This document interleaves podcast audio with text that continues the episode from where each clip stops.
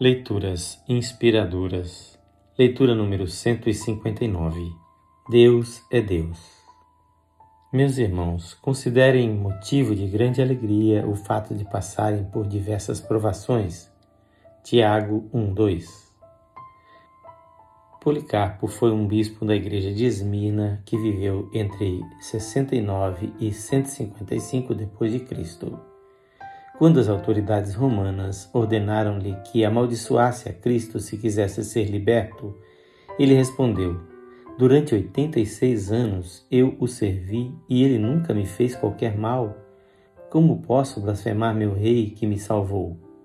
O oficial romano ameaçou: Se não mudar de ideia, ordenarei que você seja consumido pelo fogo. Policarpo permaneceu cheio de coragem.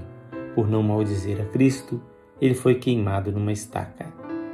Séculos antes, quando três jovens conhecidos como Sadraque, Mesaque e Abednego enfrentaram ameaça similar, responderam: Ó oh, Nabucodonosor, se o nosso Deus, a quem servimos, quer livrar-nos, ele nos livrará da fornalha de fogo ardente e das tuas mãos, ó Rei. Se não, fica sabendo, ó Rei, que não serviremos a teus deuses. Daniel 3, 16 a 18 uma experiência semelhante, mas consequências diferentes. Sadraque, Mesaque e Abednego saíram ilesos da fornalha, mas Policarpo foi queimado vivo. Dois resultados diferentes, mas a mesma demonstração de fé.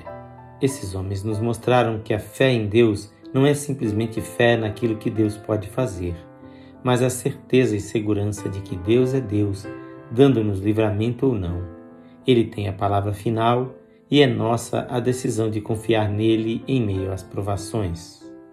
A vida pode ser dura muitas vezes, mas vale a pena, porque Deus é bom o tempo todo. O texto desta leitura foi adaptado e gravado por seu amigo pastor Edson Grando. Que o Senhor Jesus abençoe ricamente a sua vida.